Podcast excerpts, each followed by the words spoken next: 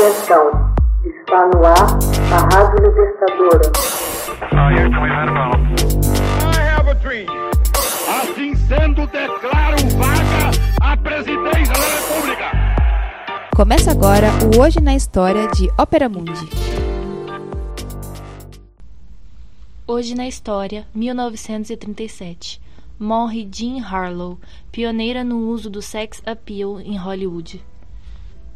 Hollywood recebe estupefata e em comoção a notícia da repentina e trágica morte da mais destacada atriz de sua época, conhecida como Original Blonde Bombshell, em 7 de junho de 1937. Jean Harlow foi a primeira atriz a explorar seu sex appeal e sucumbiu a um envenenamento urêmico, hoje mais conhecido como colapso renal agudo. Ela tinha 26 anos. Durante as filmagens de Saratoga, a saúde da atriz já estava debilitada. Em 29 de maio de 1937, Harlow teve um colapso no set de filmagem e o diretor a mandou para casa para descansar. Acredita-se que ficou uma semana de cama com náuseas.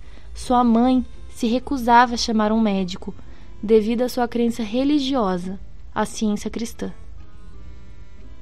No dia 3 de junho, a mãe comunicou à imprensa que Jean estava melhor, mas em 6 de junho, Louis Mayer e William Powell, donos do estúdio, ordenaram que fosse internada em hospital.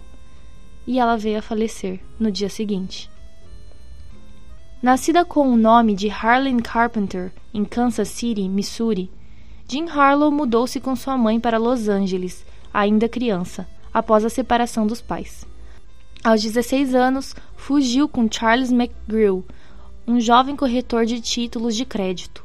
O casamento terminou quando ela decidiu seguir a carreira de atriz, contra a vontade do marido. Depois de trabalhar como extra, Harlow assinou contrato com o produtor Hal Roach, com quem breve, porém memoravelmente, mostrou as pernas em Double Whoop, em 1929, uma comédia com a dupla Stan Laurel e Oliver Hardy, o gordo e o magro. Fez sua estreia em filme falado, Uma Pequena das Minhas, também em 1929, contracenando com Clara Bow. Harlow teve a sua grande oportunidade logo depois, quando Howard Hughes convidou-a para o épico da era da Primeira Guerra Mundial, Anjos do Inferno, de 1930, inicialmente exibido como filme mudo e atualizado para o cinema falado. Nesse filme, Harlow causou forte impressão nos espectadores com seus brilhantes cabelos bem loiros e uma linha de atuação sugestiva. Você ficaria chocado se eu vestisse algo mais confortável? Ela apareceu numa série de filmes em 1931, como A Guarda Secreta, O Inimigo Público número 1, Por uma Mulher e Loura e Sedutora. Seus papéis nessas películas estavam menos relacionados com seu desempenho e mais com sua sensualidade.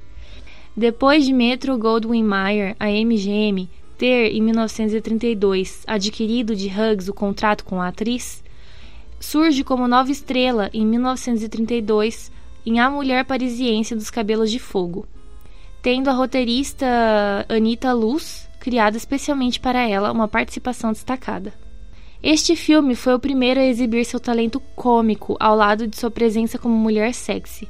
A popularidade de Harlow junto aos fãs e à crítica cinematográfica continuou crescendo nos anos subsequentes, devido a sucessos estrondosos como Terra de Paixão, um de seus numerosos filmes com Clark Gable, Jantar às Oito, Amar e Ser Amada e Mademoiselle Dynamite, todos de 1933. A parte sua meteórica ascensão para a fama, a vida privada de Harlow foi marcada pela dor e a tragédia.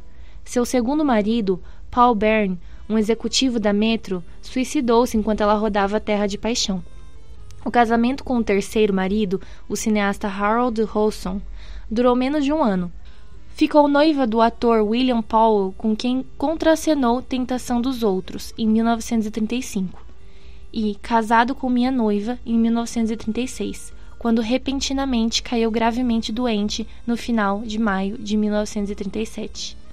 De acordo com o obituário da atriz, publicado no The New York Times, ela ficaria debilitada por um ano, decorrente de um caso agudo de insolação, de inflamação na garganta e de influenza.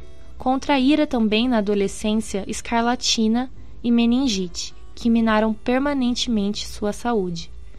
Após os médicos terem diagnosticado envenenamento urêmico na semana anterior ao falecimento, segundo o jornal norte-americano, Miss Harlow respondeu favoravelmente ao tratamento. Sentia-se bem para retornar ao trabalho quando caiu em coma na véspera. O derradeiro filme de Jean Harlow, Saratoga, em 1937, foi estreado póstumamente. Outra atriz serviu como dublê em várias cenas a fim de que a película pudesse ser concluída. Hoje na história, texto original de Max Altman, organização Haroldo Cerávolo, locução Camila Araújo, edição Laila Manoeli. Você já fez uma assinatura solidária de Opera Mundi? Com 70 centavos por dia, você ajuda a imprensa independente e combativa. Acesse www.operamundi.com.br/apoio.